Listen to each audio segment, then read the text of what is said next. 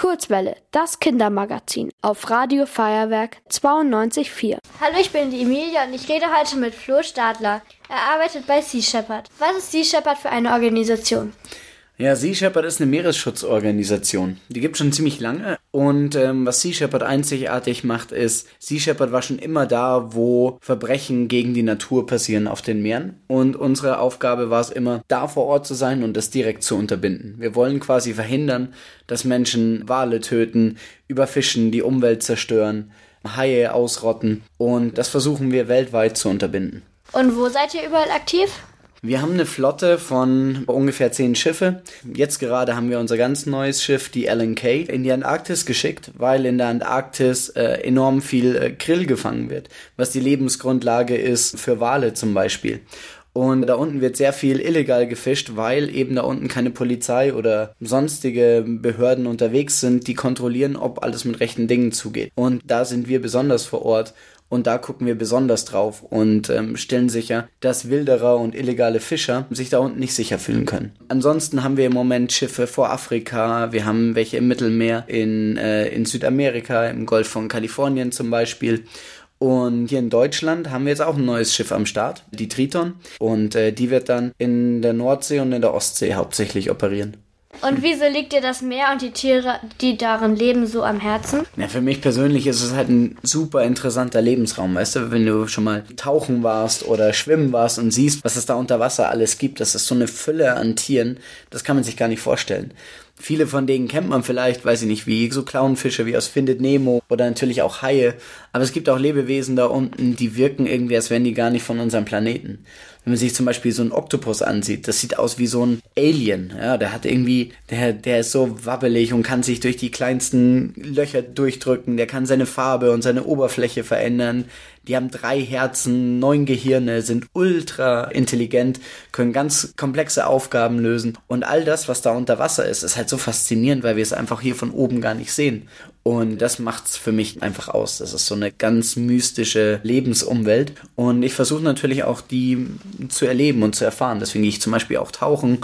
Und jedes Mal, wenn ich dann in meinem Tauchen bin und sehe, dass dann da zum Beispiel alte Netze rumhängen, wo dann Tiere drinnen hängen, vielleicht auch mal Robben oder Delfine oder, oder kleinere Wale, wie zum Beispiel der Schweinswal in der Ostsee, dann macht mich das unheimlich traurig und deswegen sage ich so, hey, wir müssen, wir müssen da irgendwas tun und müssen das verhindern. Wie sieht denn dein Alltag auf einem Sea Shepherd Schiff aus? Das kommt, kommt immer ein bisschen drauf an, weißt du, wir haben, wir haben verschiedene Kampagnen, verschiedene Schiffe und dann eben auch verschiedene Positionen.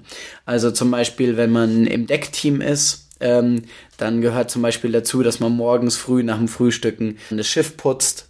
Da hat jeder dann so eine kleine Aufgabe, die er erledigen muss. Danach kümmert sich das Decksteam um die Wartung und den Betrieb von dem Schiff. Ähm, und wenn wir dann Alarm haben und wir sehen zum Beispiel, dass dann ein Wilderer unterwegs ist, dann lässt zum Beispiel das Sechsteam äh, die Schnellboote ins Wasser und fährt dann mit den Schnellbooten los, um die zu untersuchen. Wenn man zum Beispiel auf der Brücke arbeitet, zum Beispiel als Kapitän oder als Offizierin, dann kümmert man sich, dass alles sicher ist auf dem Schiff. Man berät sich über die Route, steuert natürlich das Schiff. Dann haben wir äh, an Bord zum Beispiel auch Köchinnen und Köche mit dabei, die die Crew versorgen. Und dann haben wir noch unser Ingenieursteam, die kümmern sich darum, dass das Schiff funktioniert, dass die Maschinen gewartet sind weil gäbe ja nichts Schlimmeres, als wenn du auf der Hochsee unterwegs bist und auf einmal hättest du einen Motorschaden und kannst nicht mehr weg. Und so ist dieses Schiff so wie ein eigenes kleines Biotop, kleiner Lebensraum. Wenn ihr vor See unterwegs seid, seid ihr oft eine ganze Weile weg. Und weil ihr euch für den Schutz der Meere einsetzt, habt ihr bestimmt auch mal unangenehme Begegnungen, zum Beispiel mit Wilderern. Ist eure Arbeit gefährlich? Ja, das kann man schon sagen. Also man muss halt immer sehen, Jemand, der bereit ist, illegal der Natur Schaden zuzufügen, ist jetzt Mensch, der das vermutlich macht, weil er dafür Geld bekommt oder weil es einfach Menschen sind, die davon abhängig sind und gar keine andere Möglichkeit haben. Und viele von denen versuchen natürlich, ihre Wilderei mit Gewalt zu verteidigen. Und das kann schon mal vorkommen, dass es sehr gefährlich wird. Wir laufen da natürlich nicht blind rein, sondern wir haben ja schon auch Erfahrungen und Vorkehrungen getroffen, damit es für uns so sicher wie möglich ist.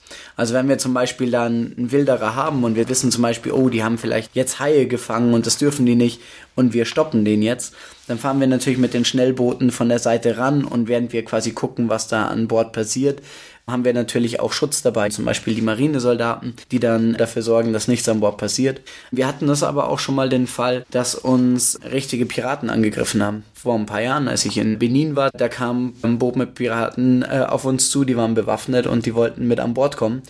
Und äh, da haben wir uns schnell eingesperrt und sind dann so schnell wie möglich zurückgefahren und ja, die sind dann Gott sei Dank wieder weitergefahren und haben uns in Ruhe gelassen. Und wir haben natürlich auch, wenn wir unterwegs sind, permanent Leute an Deck, auch nachts, die dann mit Nachtsichtgeräten gucken, dass sich niemand anschleichen kann. Dann hat man natürlich auch eine Crew, die sich umeinander kümmert. Und solange wir rechtzeitig reagieren können, ist es auch einigermaßen sicher für uns. Sea Shepherd gibt es ja schon seit einer ganzen Weile, nämlich seit 1977. Da habt ihr doch bestimmt schon vieles erreicht, oder? Ja, jede Menge. Also es gibt immer so ganz große langfristige Ziele. Da gehörte zum Beispiel dazu, den Walfang komplett zu verhindern. Da waren wir zum Beispiel in den letzten 15 Jahren sehr, sehr oft in der Antarktis und äh, da gab es ja diese ganz bekannten Auseinandersetzungen, fast schon Gefechte mit der japanischen Walfangflotte. Und ähm, Sea Shepherd hat es tatsächlich geschafft, dass in internationalen Gewässern keine Walfangjagd mehr stattfindet. Das ist zum Beispiel einer von den ganz großen Erfolgen. Und das andere ähm, sind immer kleinere Sachen. Wir haben zum Beispiel schon fast 80 verschiedene Schiffe festgenommen in Westafrika, die da illegal gefangen haben. Teilweise waren die verantwortlich für Millionen von toten Haien. Wir haben zum Beispiel jetzt hier bei uns ähm, in Deutschland in der Ostsee seit zwei Jahren, da haben wir ganz viele Tonnen von Geisternetzen aus dem Meer rausgezogen. Also Fischerei-Equipment wie Netze zum Beispiel, die verloren gegangen sind und die unter Wasser äh, irgendwo hängen bleiben und da tödliche Gefahren sind. Und äh, die suchen wir zum Beispiel mit unserem Schiff und mit einem Tauchteam und äh, dann holen wir die raus und sorgen dafür, dass die nicht mehr weiter töten. Hast du ein Lieblingsmeerestier? Boah, vielleicht haben wir es vorhin schon gehört, ich bin ein riesiger Oktopus-Fan weil die einfach so unterschiedlich sind zu all dem, was es sonst so auf dem Planeten gibt. Und ähm, das ist auf jeden Fall für mich das faszinierendste Tier. Aber ich bin da nicht voreingenommen. Also ich krieg auch Tränen in die Augen, wenn man Wale oder Delfine sieht. Da bin ich auch absolut begeistert. Das ist ein ganz, ganz toller Augenblick, wenn die irgendwo neben dem Schiff auftauchen. Und die mag ich mindestens genauso sehr. Also ich mag ja Robben und Delfine sehr gerne. Ja? Hast du schon mal welche gesehen in echt? Äh, nee. Nee? Ja, die kann man bei uns tatsächlich ganz gut sehen. Also wenn du mal in die Ostsee fährst, da gibt's ein paar Orte, da gibt's Robbenkolonien. Da kann man hinkommen, kann die angucken. Und die haben dann im Frühjahr auch immer ihre Jungen mit draußen. Das ist ein richtig toller Anblick. Aber die können ganz schön gefährlich sein, weil die, die Kegelrobbe das größte Raubtier bei uns überhaupt ist. Und äh, da muss man gut Abstand halten. Aber wenn man ganz viel Glück hat, dann kann man sich auf ein Boot setzen und in der Ostsee ein bisschen rumfahren. Da kann ich dir ein paar Tipps geben, wo man die gut sehen kann. Dann kann man Schweinswale sehen. Das sind cool. die kleinsten Wale, die es überhaupt gibt. Die werden wirklich nur so ein bisschen über einen Meter groß. Die haben so eine Stupsnase, die sind wunderschön. Und die schwimmen auch bei uns in der Ostsee auf und ab. Ja, ähm, wir fahren tatsächlich auch jedes Jahr in die Ostsee. Ja? Ja, dann musst du die unbedingt sehen. Wo fahrt ihr da hin? Ähm, in der Nähe von Lübeck. Ah, guck an. Ja, da gibt's die auf jeden Fall. In Grömitz zum Beispiel haben wir welche gesehen letztes Jahr. Also da kann, muss man einfach ein bisschen aufs Wasser gucken.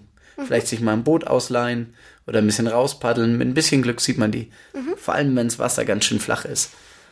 Okay, danke für das interessante Interview. Gerne, hat mich gefreut. Mich auch. Ihr wollt auch ins Radio? Dann macht mit bei der Kurzwelle. Schreibt einfach eine E-Mail an radio@feuerwerk.de.